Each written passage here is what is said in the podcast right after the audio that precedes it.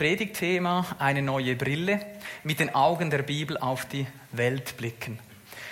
Äh, ich beginne kurz mit so kleinen Geschichten aus der Welt, wie sie die Welt so klassisch schreibt. Und zwar beginne ich ganz einfach mit meinem Alltag. Ich bin Lehrer und habe manchmal mich eben mit den Leuten rumzukämpfen, die in dem Alter sind, wo die Probleme eben größer werden. Und äh, es hat mal so eine lustige Situation gegeben in äh, einer Klassenwoche bei mir. Haben wir ein Spiel gemacht, alle Schüler fanden es toll. Und dann hat sich so eine Schülerin vor mir aufgebaut und gesagt, wann machen wir was anderes? Und ich so, wow, wow, wo kommt das her? Und äh, dann hat sie so gesagt, ich finde das Spiel langweilig. Und dann habe ich so gesagt, für einmal geistesgegenwärtig, meistens rege ich mich auf, oder? aber da war ich geistesgegenwärtig und gesagt, blick mal um, schau mal, wie viel Freude alle haben. Ich glaube, du bist die Einzige, die was anderes machen will. Und dann war sie dann so ein bisschen, fast ein bisschen zornig, aber hat dann eingesehen, dass das wahrscheinlich nicht so viel Sinn macht. Aber sie ist natürlich völlig von sich ausgegangen. Ich finde es nicht lustig, was Neues muss her. Und äh, es gibt viele solche Geschichten, die ich erzählen könnte. Ich habe mir ein paar aufgeschrieben, aber ich bringe nur noch eine, die ich kürzlich im Kassensturz gesehen habe. Ich weiß nicht, ob ihr das auch gesehen habt. Es geht um äh, Ölwechsel in Autogaragen. Und ein äh, Deutscher hat eine Maschine erfunden, die das Öl so filtern und reinigen kann, dass man das Öl dreimal so lange brauchen kann. Und das ist natürlich für uns alle, alle wäre ja das lustig, oder? Aber für die Garagen nicht so. Deswegen halten die das ja schön unten. Und jetzt kommt, finde ich, das Beste. Der hat da rumgeprübelt. Und dann ist Shell gekommen und hat gesagt, hör mal, wir geben dir 25 Millionen Euro, wenn du jetzt aufhörst. Und er dann so, ja, nein, ich möchte schon, das ist schon mein Herzensanliegen. Und wenn man bei Shell anfragt, sagt Shell natürlich, sowas hat nie stattgefunden. Und das finde ich immer lustig, wie die Welt funktioniert. Sehr stark auf den eigenen Vorteil bedacht. Und ich habe mir so ein bisschen überlegt, oder wenn wir uns die Welt heute überlegen, wenn wir so sagen, heutzutage sehen wir das so, der heutige Mensch denkt so, habe ich mir mal ein paar Dinge hier, äh, einfach so Stichworte überlegt.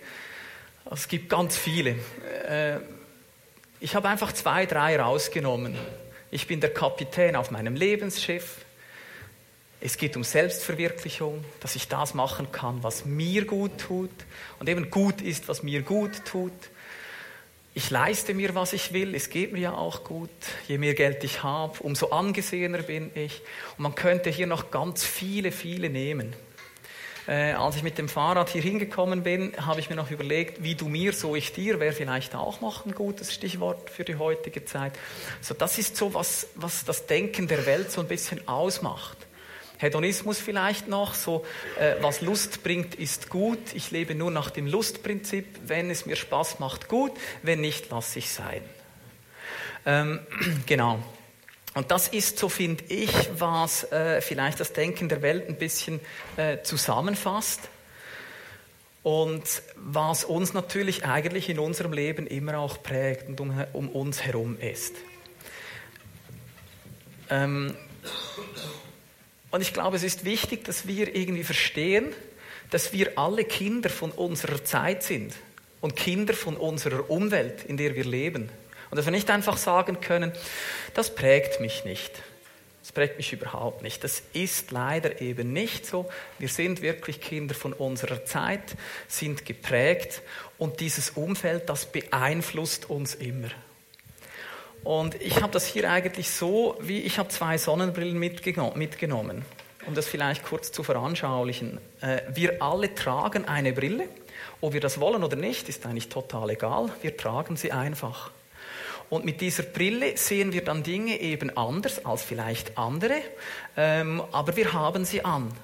Und manchmal würde es gut tun, sie ab, sie so auszuziehen und vielleicht weg, wegzulegen, eine andere Brille zu haben. Wichtig ist, dass wir uns bewusst sind, wir tragen diese Brille. Oder? Ich glaube, ihr wisst, was ich meine. Wir tragen sie einfach. Wir können nichts dagegen tun. Wir sind aufgewachsen, wie wir aufgewachsen sind. Wir sind geprägt, wie wir geprägt sind. Wir sehen alle gewisse Dinge genauso oder eben der andere sieht sie vielleicht ein bisschen anders. Das Denken der, äh, kannst ein bisschen weitermachen. Also jetzt bin ich schon sehr, sehr viel weiter, genau. Ähm, Denken der Bibel, genau, das ist super. Ähm, wenn wir das Denken in der Bibel anschauen, was sagt Jesus, wie wir denken sollen, was sagt Paulus, der natürlich ganz viel in der Bibel geschrieben hat, dann sieht das natürlich grundlegend anders aus. Hier ist es so, dass nicht der Mensch, also nicht ich verwirkliche mich, äh, was ich will, ist eigentlich das Zentrale, sondern Gott als König steht im Zentrum. Und ich habe hier ein paar Bibelstellen genommen. Ihr wisst das ja. Ich habe das gern, wenn man einfach gerade ein bisschen so einen biblischen Beweis dafür hat. Äh, Markus 8, 34. Will mir jemand nachfolgen, der verleugne sich selbst und nehme sein Kreuz auf sich und folge mir nach. Also sich selbst verleugnen, das steht sicher diametral entgegen dem, was heute in der Welt so populär ist. Oder ich muss vorne sein, ich muss wichtig sein und sicher nicht etwas anderes ist über mir und bestimmt mich. Das ist eigentlich nicht so populär. Äh, das nächste, Galater 3,28, lustigerweise ein Vers, den ich letzte Predigt auch schon äh, bezüglich Mann und Frau äh, gebracht habe, aber er ist sehr, sehr wichtig. Hier gibt es keinen Unterschied mehr zwischen Juden und Griechen, zwischen Sklaven und freien Menschen, zwischen Mann und Frau, denn durch eure Verbindung mit Jesus Christus seid ihr alle zusammen ein neuer Mensch geworden. Das war natürlich für diese Zeit total revolutionär. Und eigentlich ist es das auch für unsere Zeit. Wir haben vielleicht keine Sklaven in der Schweiz, aber wir haben Unterschiede. Mann und Frau haben wir auch in der Schweiz. Und da könnte man theoretisch auch einen Unterschied machen. Ist vielleicht jetzt in der Schweiz nicht ganz so drastisch wie in anderen Kulturen, aber es gibt vielleicht gute Verdiener und schlechte Verdiener. Leute, die im öffentlichen Rampenlicht stehen, Leute, die unwichtig sind. Also auch wir machen Unterschiede und das Denken der Bibel lässt diesen Unterschied schlicht nicht gelten. Alle sind gleich in Jesus. Also es gibt eine totale neue soziale Ordnung. Damals war das natürlich krass, oder? Der Sklave ist in einer Gemeinschaft gleich wie der Herr wie sein Herr, der ihm normalerweise im normalen Leben alles vorgeben kann, über ihn entscheiden kann, über Leben und Tod von einem Sklaven entscheiden kann und so weiter. Und hier für uns gilt das auch. Wir dürfen diese Unterschiede nicht machen. Die Bibel sieht es so, dass wir eine Familie sind, wo alle gleich wichtig sind. Und es nicht gibt den Pastor, der ist ein bisschen wichtiger, dann vielleicht die Ältesten, die sind auch recht wichtig und kommt dann langsam das Fußvolk. Und so ist es nicht. Die Bibel redet nicht von diesem Denken. Sie macht diese Unterschiede wie die Welt, sie macht eben gar nicht. Sie geht sogar, finde ich, noch einen Schritt weiter mit dem nächsten Punkt, dienende Herrschaft. Jesus selber hat das gesagt. Bei Markus 10, 45 hat er ja gesagt, ich bin nicht gekommen, um mir dienen zu lassen, sondern dass ich diene und mein Leben als Lösegeld für viele gebe. Also das ist eigentlich totale Umkehr. Oder? Also man, man folgt eigentlich Jesus nach, aber Jesus selber sagt, ich gebe mich hin, ich bin der Unterste. Ich reihe mich ganz unten ein, eine totale Umkehr. Dienende Herrschaft. Also Herrscher sind in dem Sinn nicht, man muss mir zudienen, sondern ich bin dafür da, um den anderen zu dienen, damit die sich entwickeln können. Wenn wir äh, noch weitergehen, haben wir ganz viele Bibelstellen, die das Denken der Bibel abgrenzen vom Denken der Welt. Also die eigentlich das so ein bisschen gegenüberstellen und zeigen, wie denkt die Welt, wie soll, also wie denkt die Bibel, wie denkt Gott, wie soll eben ein Leben als Christ wirklich gut gelingen. Und ich beginne mit Römer 12, kommt dann nachher äh, nochmal Römer 12 und 13. Dort geht es eigentlich äh, um das Denken und nachher, was hat das für einen Einfluss auf unsere Beziehungen? Und dann auch zu, zur äh, Beziehung zum Staat. Soll ich wirklich meinem Staat Folge leisten oder rebellieren? Das ist, diese beiden Kapitel sind vereinen ganz viel. Ich habe nur 12.2 rausgenommen, weil wir dort diesen Widers also dieses, dieses, diese Gegenüberstellung haben. Stellt euch nicht dieser Welt gleich, sondern ändert euch durch Erneuerung eures Sinnes. Was ist der Sinn daran? Auf dass ihr prüfen könnt, was Gottes Wille ist. Nämlich das Gute und Wohlgefällige und Vollkommene. Wir werden später darauf zurückkommen. Die Erneuerung von unserem Denken ist die Grundlage dafür, zu tun, was Gott will, sagt eigentlich dieser Vers auch. Und es beginnt mit, passt euch nicht der Welt an. Macht es nicht wie die Welt, sondern ändert euer Denken. Zeigt wieder, wir haben eine Brille auf, mit der beurteilen wir Dinge, aber die sollen wir abnehmen. Wir sollen unser Denken verändern lassen, damit wir die Dinge so sehen, wie Gott sie eben sieht und wie es für ihn eben richtig wäre. Die nächste Bibelstelle, Philipper 2 und 3, ist auch wieder ganz groß. Ich habe zwei Verse herausgenommen. Tut nichts aus Eigennutz oder um eitler Ehre willen. Wieder die Welt. Die will Ehre. Ich will gut dastehen. Ich will gut rauskommen. Sondern in Demut achte einer den anderen höher als sich selbst. Und ein jeder sehe nicht auf das Seine, sondern auch auf das, was dem anderen dient. Also wir haben wieder diese Gegenüberstellung. Es geht nicht um mich, sondern es geht um den anderen. Es geht um uns als Familie. Äh, nächste Bibelstelle, Lukas 9, 24. Oh, hoppla. Ja, genau. Äh, denn wer sein Leben erhalten will, der wird es verlieren. Das ist in der Welt. Ich will etwas aus meinem Leben machen, dann gehe ich in die falsche Richtung und werde mein wirkliches Leben verlieren. Wer aber sein Leben verliert um meinetwillen, der wird es erhalten. Wieder die Welt von Gott, das Reich Gottes. Also wenn ich mich aufgebe, diese Selbstaufgabe, nachfolge und eigentlich Gott für meine Instanz mache, der verantwortlich ist, was gut ist, was ich tun soll, dann werde ich mein Leben überhaupt erst erhalten. So wird das Leben gelingen. Kolosser 3, das ist eine riesen Bibelstelle, äh, deswegen lese ich einzelne Verse daraus vor. Ähm, einfach, dass ihr seht, worum es geht. Dort haben wir auch diesen Gegensatz. Verse 1 und 2. Seid ihr nun mit Christus auferweckt, so sucht, was droben ist, wo Christus ist, sitzend zur Rechten Gottes. Trachtet nach dem, was droben ist, nicht nach dem, was auf Erden ist. Dann, was heißt das? Vers 5. So tötet nun die Glieder, die auf Erden sind, Unzucht, Unreinheit, schändliche Leidenschaft, böse Begierde und die Habsucht, die Götzendienst ist.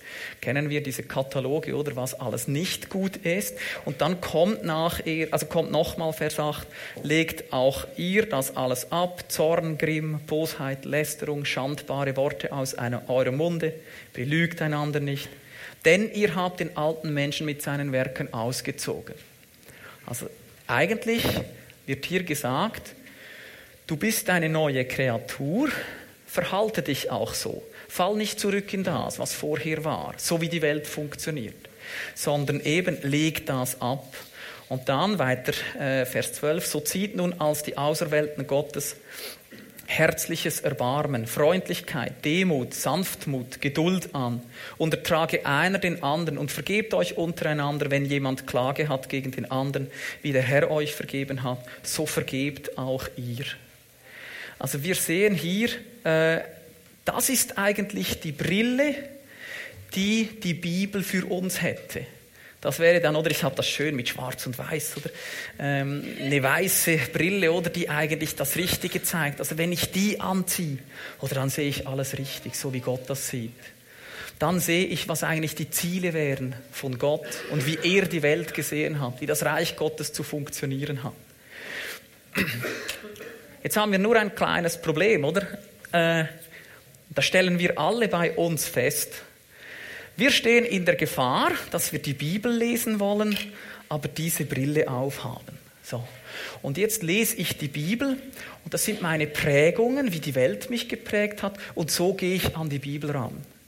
Und das werde ich eben nicht so leicht los. Also alles, was ich jetzt lese, muss irgendwie passen zu dem, was so in der Welt läuft, weil ich so geprägt bin. Die Gefahr besteht. Wir haben dann die falsche Brille an und beurteilen das Leben eben falsch wegen dieser falschen Brille.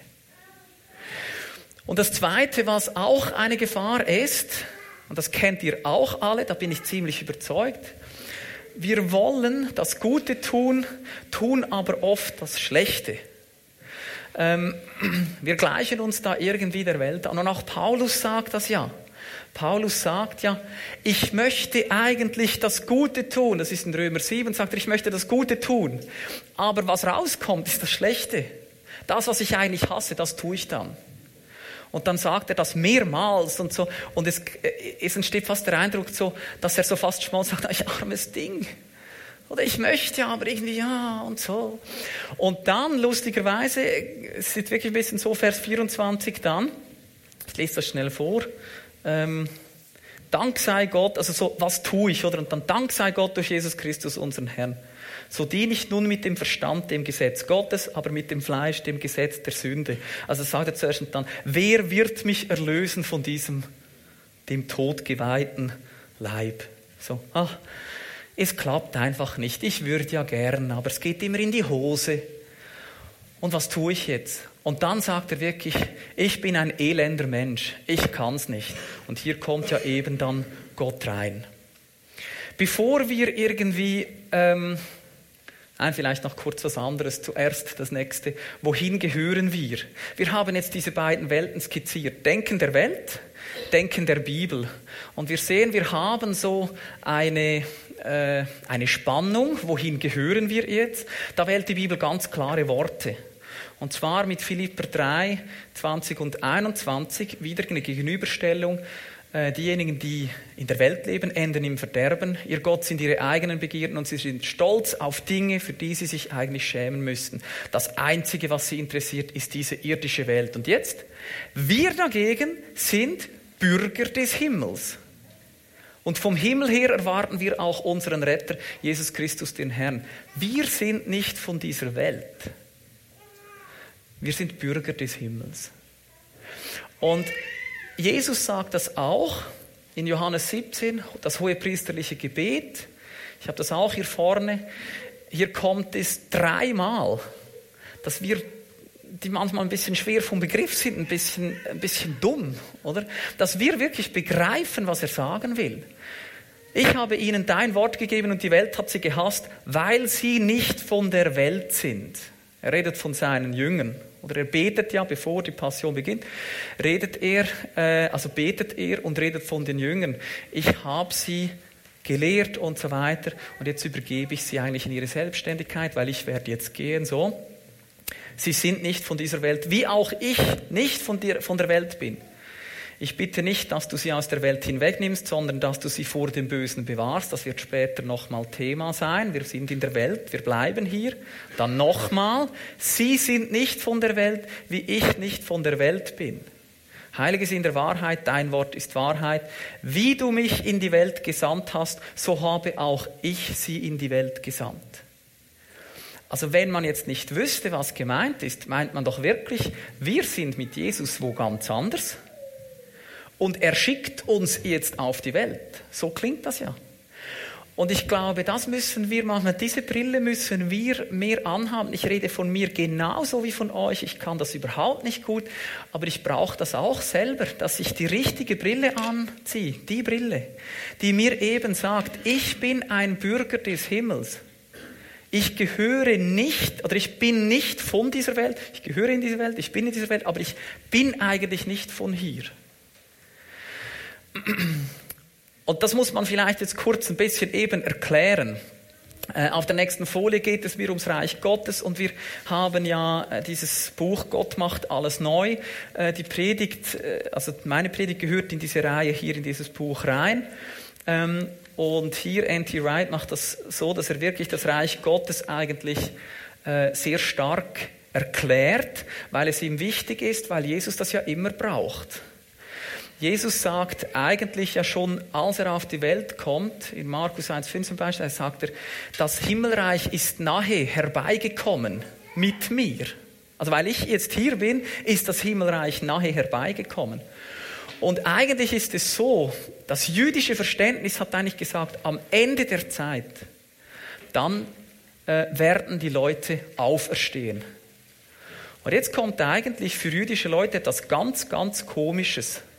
Wir haben nicht das Ende der Zeit und dennoch gibt es eine Person, die vom Tod aufersteht. Das ist eigentlich ganz komisch. Aber für die Juden der damaligen Zeit war natürlich total klar, also wenn da einer stirbt und nachher aufersteht, dann muss das der Messias sein. Das ist doch total logisch was für uns manchmal vielleicht noch so Diskussionsgrundlage bietet, ist, war für die total logisch. Also wenn der auferstehen kann, dann muss das der Messias sein. Und wenn wir eine Auferstehung haben, dann müssen wir, auch wenn das nicht in unsere Zeit passt, zu einem gewissen Grad am Ende der Zeit sein, Was hat eine Auferstehung gegeben. Und so gesehen haben die gesagt, Das Reich Gottes, der Tag des Herrn, die neue Schöpfung, die bricht jetzt an mit der Auferstehung von Jesus. Weil wir haben gesehen, er ist auferstanden, jetzt kommt Gott und richtet seine Herrschaft auf. Natürlich haben die Juden das ganz anders erwartet. Die haben natürlich gedacht, er wird König, schmeißt die Römer zum Land raus und alles ist Friede, Freude, Eierkuchen. Jetzt hat Gott aber natürlich anders gemacht, aber eigentlich wussten natürlich die Jünger, hey, jetzt geht's los. Jetzt kommt dieses Reich Gottes, das hereinbricht in unsere Welt. Und Gott hat das eigentlich natürlich total bewusst so gemacht. Also ich kann nicht für Gott reden, aber es macht total Sinn, oder? Also Jesus ist eigentlich in die Welt gekommen, um das Böse zu besiegen. Also wir sind, das ist der nächste Punkt, wir sind erlöst vom Bösen, wir sind eine neue Schöpfung. Und es ist nicht so, dass wenn wir uns bekehren, schwupps im Himmel sind und alles ist super, sondern wir sind eine neue Schöpfung, die aber immer noch in der bestehenden Welt ist. Warum ist das so? Dritter Punkt. Wir sind ins Reich Gottes gerufen, um Gott bei seiner Rettungsmission zu helfen. Also im Buch hier, das habe ich so toll gefunden, steht, gerettet, um zu retten. Das macht, das bricht es ganz kurz runter, oder? So viele Predigten über Jesus, sein Tod und Auferstehung sind, Jesus ist für dich gestorben, du kannst das Geschenk annehmen und frei von Sünde werden, dann kommst du in den Himmel. Ich will das nicht, ich will mich nicht lustig machen darüber, aber das ist doch verkürzt. Da fehlt doch was. Also es ist eigentlich nur, äh, da geht es nur um mein Wohl.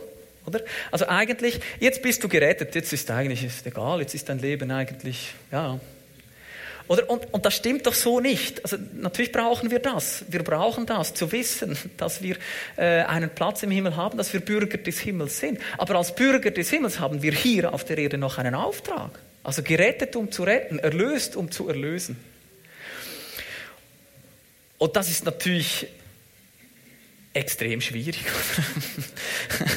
Dazu brauchen wir eben die richtige Brille, oder? Das wäre wieder die weiße. Die brauchen wir, weil sonst haben wir keine Chance. Oder bei diesen Brillen, das muss ich vielleicht noch einfach. Das ist mir gerade jetzt so in den Sinn gekommen. Das ist vielleicht schon noch wichtig, dass wir uns das, das überlegen, oder? Äh, es gibt hier viele Beispiele, die wir anführen könnten, die ihr auch anführen könntet. Ich habe noch mit Anina darüber geredet und das war wirklich lustig. Wir haben natürlich äh, gemerkt, als wir uns kennengelernt haben, sind da natürlich zwei Familien aufeinander geprallt. Und die waren doch recht verschieden, muss man sagen. Und wir hatten auch zwei unterschiedliche Brillen an, oder? Und jeder hat es so gesehen oder so. Zum Glück hatten wir uns auch noch gern, weil sonst wäre das zum Problem geworden, oder?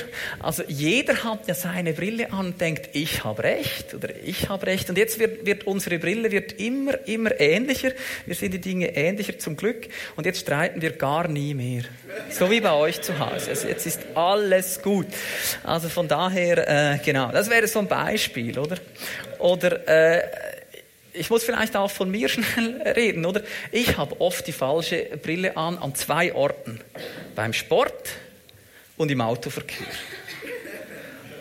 Und wahrscheinlich, wahrscheinlich geht es euch auch so, wenn jemand von, äh, wenn ich von rechts komme und jemand nimmt mir den Vortritt, dann habe ich eigentlich meistens die Brille an hier. Weil dann sage ich, äh, sage ich jetzt nicht, was ich dann denke, sage, was auch immer. Oder dann finde ich das brutal ungerecht. Das geht doch gar nicht. Und der so, ist doch gefährlich und so. Also da schaue ich die Welt total falsch an, anstatt sagen zu können, das ist jetzt sowas von nicht entscheidend in meinem großen Leben. Oder? Also, ich könnte ja eigentlich für die Person beten, aber geht nicht. Oder da bin ich dann zornig und ist nicht okay. Und so und im Sport auch, oder? Äh, es geht nicht mal darum, dass ich unbedingt gewinnen will, sondern wenn jemand unfair ist, dann finde ich das auch ganz unfair. Und da merke ich, da trage ich konstant die falsche Brille und brauche wirklich, dass Gott mir das eben, das, was hier steht, wir sind erlöst vom Bösen, wir müssen das nicht mehr tun. Wir schauen doch die Welt anders an, das brauche ich ganz extrem. So. Wie immer muss ich mich ein bisschen sputen. Ähm, jetzt müssen wir natürlich als Bürger des Himmels äh, müssen auch ein bisschen eine Ahnung davon haben, wie unsere Sicht der Welt zurechtgerückt wird. Was müssen wir tun? Was tut Gott mit uns, damit wir die richtige Brille überhaupt tragen können? Und hier ist Paulus eigentlich sehr klar. Die Erneuerung der Welt beginnt mit erneuerten Menschen. Und die Erneuerung des Menschen ist abhängig von der Erneuerung des Denkens.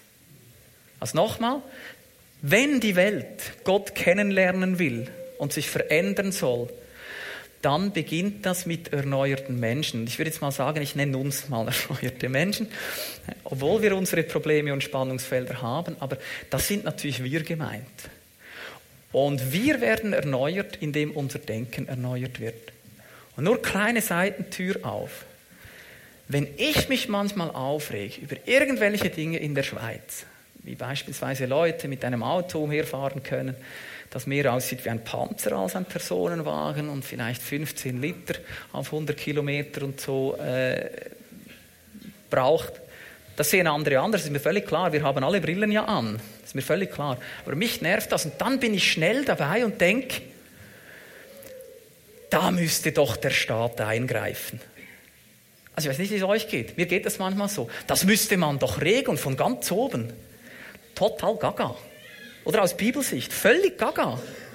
Es geht nicht darum, dass da von oben der Staat greift ein und versucht, die Leute von außen irgendwie zu verändern und ihnen Denken aufzuzwingen. Wir Christen müssten es eigentlich besser wissen und sagen, wenn das wirklich so ist, dass Gott nicht möchte, dass sie mit großen Panzern rumfahren, dann müsste er unser Denken erneuern, so dass wir erkennen, dass das dumm ist, oder? Das wäre eigentlich die richtige. Und dann muss ich auch wieder sagen, vielleicht habe ich das mit meiner persönlichen Brille beurteilt? Ich habe ja vielleicht auch nicht recht. Also jeder Mensch lässt sich erneuern, sein Denken und äh, geht dann auf die Welt los. So, das wäre so etwa die Reihenfolge. Nochmal Römer 12,2, genau das. Eben passt euch nicht den Maßstäben dieser Welt an, lasst euch umwandeln. Das ist für mich einer der wichtigsten Verse, auch den ich für mich immer wieder so ein bisschen überlege, weil ich merke, ich brauche das dass ich dann Gott sage, bitte verändere mein Denken, weil mein Denken ist wirklich schräg manchmal. Und das brauche ich immer wieder. Dann Markus 1,15. Tut Buße und glaubt an das Evangelium. Ich finde, tut Buße ein bisschen ungünstig übersetzt, weil Buße, ich glaube, dieser Vers hat viel dazu beigetragen, dass wir denken, es braucht eine Bekehrung und nachher ist gut. Aber im griechischen Text ist eigentlich hier Metanoia umdenken, anders denken, Sinn ändern. Und ich glaube, das ist wahnsinnig wichtig. Und also ist eine, in Detail vielleicht, aber ich finde es noch wichtig, ist im griechischen Text in einem kann auch nicht Griechisch, aber das sind einfach so Dinge, die man ja nachlesen kann. Im Durativ geschrieben und das ist eine Form, die eigentlich nicht abgeschlossen ist. Das ist nicht tut Buße, so, Zeitstrahl, fertig und nachher ist gut, sondern das dauert die ganze Zeit an. Also macht das immer wieder, weil ihr braucht das. Ich, äh, ich würde das also folgendermaßen übersetzen. Denkt immer wieder um und glaubt an das Evangelium. Also ihr braucht das, dass ihr immer wieder umdenkt. Äh, Paulus geht so weit, dass er in Epheser eigentlich die Leute, die Gott nicht erkennen, als ein bisschen dumm verkauft. Also er sagt eigentlich, ihr Verstand ist verdunkelt. Die sind ein bisschen gaga, oder? Und dann Vers 23, lasst euch in eurem Denken erneuern. Also das Denken ist total zentral. Das muss ändern. Und dann vielleicht noch etwas, was ein bisschen rausschlägt, aber auch noch wichtig ist. 1. Johannes 2, 15 bis 17. Habt nicht lieb die Welt, noch was in der Welt ist. Das stelle ich ja bei mir manchmal auch fest, dass das andere in der Welt doch so auf den ersten Blick manchmal schon noch als toll rüberkommt und gut scheint. Und da sagt die Bibel, mach das nicht, hab es nicht lieb. Schau auf andere Dinge. Genau. Jetzt, doch, die Zeit reicht. Ähm, was können wir tun für eine veränderte Denkweise? Äh, gewisse Dinge können wir tun, gewisse Dinge kann nur Gott tun, das ist völlig klar.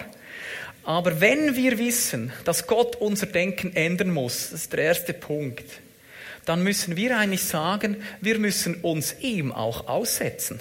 Sonst geht das ja nicht. Also wir müssen uns ihm aussetzen, damit er wie bei uns etwas ändern kann. Und Paulus hat so die ersten drei, das vierte habe ich dann noch hinzugefügt drin, so Bibellese natürlich, lasst das Wort reichlich unter euch wohnen, oder? Solche Sprüche. Gebet, Nachdenken über sein Wort, also reflektieren, was hat man gelesen, was heißt das für mein Leben. Und ich habe noch Gespräche über den Glauben ähm, ergänzt. Mir hilft das sehr, wenn ich meine Gedanken formulieren muss. Manchmal ist es nicht, mehr, nicht nur das, was andere sagen, das hilft auch, aber manchmal auch, wenn ich mal ausdrücken muss, was ich überhaupt denke, kann ich das, wo hinkt es noch und so weiter. Und äh, seit einer Weile äh, gehöre ich einem christlichen Stammtisch an, der hilft mir oft. Das heißt, mein Bruder, der hier auch sitzt, der ist auch dabei. Und äh, noch drei andere Leute sind auch dabei. Und manchmal sind wir zu zweit, manchmal sagen wir es ab, manchmal kommen alle fünf, aber es spielt eigentlich nicht so eine Rolle. Und es ist nicht so, dass jemand ein Thema vorbereitet, sondern man redet mal über irgendwas und plötzlich merkt man, jetzt ist man auch irgendwo in einem Thema drin oder eine Frage taucht auf. Und mir hilft das. Ich sage nicht, ihr müsst alle einen christlichen Stammtisch gründen, aber mir hat das geholfen. Einmal im Monat treffen wir uns und dann reden wir so über Gott und die Welt. Und das hilft mir eben, um mich auch dem auszusetzen. Wie sehen es andere? Die haben ja andere Brillen an. Ist meine Brille vielleicht auch falsch? Oder habe ich jetzt die falsche Brille auf? Ich glaube, das hilft. Und ich denke, das kann man auch zu Hause mit irgendjemandem manchmal auch sich überlegen, was ich so als garantiert annehme. Ist das eigentlich okay?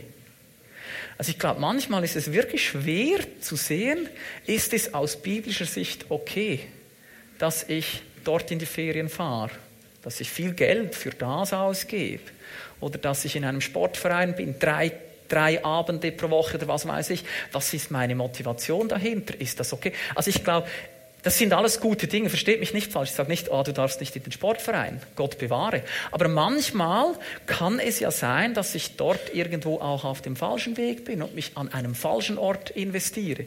Nicht die richtige Brille anhabe und nicht die richtigen Ziele von Gott eigentlich sehe dadurch. Dann hat äh, Paulus äh, sagt, fast an allen Stellen, wo es um so Gemeinde geht und wie man dort äh, das anstellen soll, ist eigentlich Gebet und Anbetung, ist sehr zentral. Also wir beten zusammen, wir beten Gott an. Äh, ich glaube, dass Divin ja da auf einem guten Weg, äh, das ist ja sicher heute auch Teil gewesen. Und ich habe noch so ein bisschen ähm, ein paar Punkte aufgeschrieben, sich bewusst machen, wie Gott sein Reich sieht. Hier kommt noch mal, kommen nochmal zwei Dinge vor, die wir schon hatten. Also die dienende Herrschaft, eben, wer ein Amt hat, der soll dem anderen dienen. Und der ist nicht wegen dem Amt automatisch höher. Eigentlich im Gegenteil, der dient dann. Also da wäre sicher noch die Fußwaschung so ein Thema oder dass Jesus Füße, den Jüngern die Füße wäscht und die sagen, nein, du als Herr darfst das nicht. Und er will das ja demonstrieren, diese Niedrigkeit. Äh, vielleicht auch noch, das Beispiel hat mir Anina noch gegeben gestern, das ist eine sehr gute Stelle auch, oder? Jesus ist in einem Stall auf die Welt gekommen, wo es wahrscheinlich gestunken hat, wo es nicht so wahnsinnig hygienisch wäre. Ich glaube, alle Frauen, die Kinder haben, hätten nicht dort ihr Kind zur Welt bringen wollen, oder? Und äh, Andrew Bond sagt ja auch äh, in seiner Mitsing-Weihnacht, sagt er ja auch, ein leerer Stall, denkt all, das ist viel zu wenig. Und genau darum geht es ja, dass Jesus eigentlich sagt, ich lebe euch vor, schon als ich geboren bin, bin ich unter wirklich schlechten Voraussetzungen, unter armen Voraussetzungen in die Welt gekommen. Ich habe nicht den Anspruch, dass ihr mir dient. Ich bin gekommen, um euch zu dienen. Es gibt viele Symbole in der Bibel, das, da müsste man auch mal eine Predigt drüber machen. Auch, dass Jesus auf einem Esel nach Jerusalem einreitet, oder? Völlig gaga zu dieser Zeit. Das würde kein Herrscher machen auf einem Esel. Das wäre wie wenn irgendwie äh, ein Politiker kommt mit dem Mini vorfährt. Das geht doch einfach nicht. Da muss ein bisschen geprotzt werden. Oder? Genau, Familie als Bild der sozialen Ordnung. Wir sind alle auf der gleichen äh, Ebene. Versöhnt sein in allen Beziehungen, das ist auch etwas, was sich durchzieht. Das ist auch ganz schwierig, finde ich. Jeder hat das Potenzial, den anderen aufzuregen und etwas anderes zu sehen, sodass es Krach gibt. Da müssen wir irgendwie wissen, Gott sieht uns versöhnt. Wir sollen das alles dran setzen, dass das so ist. und wir sind Teil einer Gemeinschaft, die Gott als König proklamiert. Also nochmal, sich zurücknehmen, Gott ist der Mittelpunkt, um ihn geht's. Das wäre Denken der Bibel und nicht, wo kann ich groß rauskommen. Darum geht es einfach nicht. Letzte Folie, Vertiefung. Äh, ich habe einfach so ein paar Fragen aufgeschrieben. Ich versuche immer alles so ein bisschen abzudecken, was gekommen ist. Wo brauchst du eine neue Brille? Wo muss Gott dein Denken verändern? Bist du nur gerettet oder gerettet, um zu retten? Hast du diese Sicht, dass du einen Auftrag hast? Dann, äh, wo hast du die Welt vielleicht zu lieb und solltest dich von ihr abwenden? Äh, ich glaube, da geht es nicht darum, irgendwie, oh, jetzt habe ich mich gestern aufgeregt. Das ist schwierig, so Dinge. Aber es gibt vielleicht Sachen, wo man sagt, hey, eigentlich game ich viel zu viel oder was weiß ich. Also wo kann ich mich hier irgendwo äh, abwenden von etwas, wo muss ich vielleicht ein bisschen äh, strenger sein auch mit dir. Und hier habe ich, das ist mir ganz wichtig, musst in Klammern gesetzt. Es geht nicht um ein Müssen hier, sondern mehr ähm, wenn ich mich Gott aussetzen will, müsste ich da vielleicht mich dem Wort Gottes mehr aussetzen, müsste ich mich mit jemandem versöhnen, mehr beten. Und es geht nicht um Werksgerechtigkeit. Ich hoffe, ihr versteht mich richtig. Es geht nicht darum, dass ich sage, ich muss einfach mehr beten, sondern die Haltung soll die sein, wenn Gott mich verändern will, dann muss ich ja mich ihm auch aussetzen. Könnte das sein, dass ich dann mehr beten sollte? Wäre das vielleicht hilfreich? Und dann habe ich für Leute, die das, ich habe das noch gern, Lernverse ist so, äh, ich weiß vielleicht ihr auch so für Kinderstunde und so, aber mir hilft das manchmal sehr, wenn ich eben gewisse Verse wie die zwei, die kenne ich und die sind mir wichtig und die kann ich dann auch wieder abrufen und sagen, stimmt, ich muss umdenken. Stimmt, ich muss mein Denken verändern lassen. Und das wäre vielleicht auch noch etwas, diese Verse so auswendig zu lernen.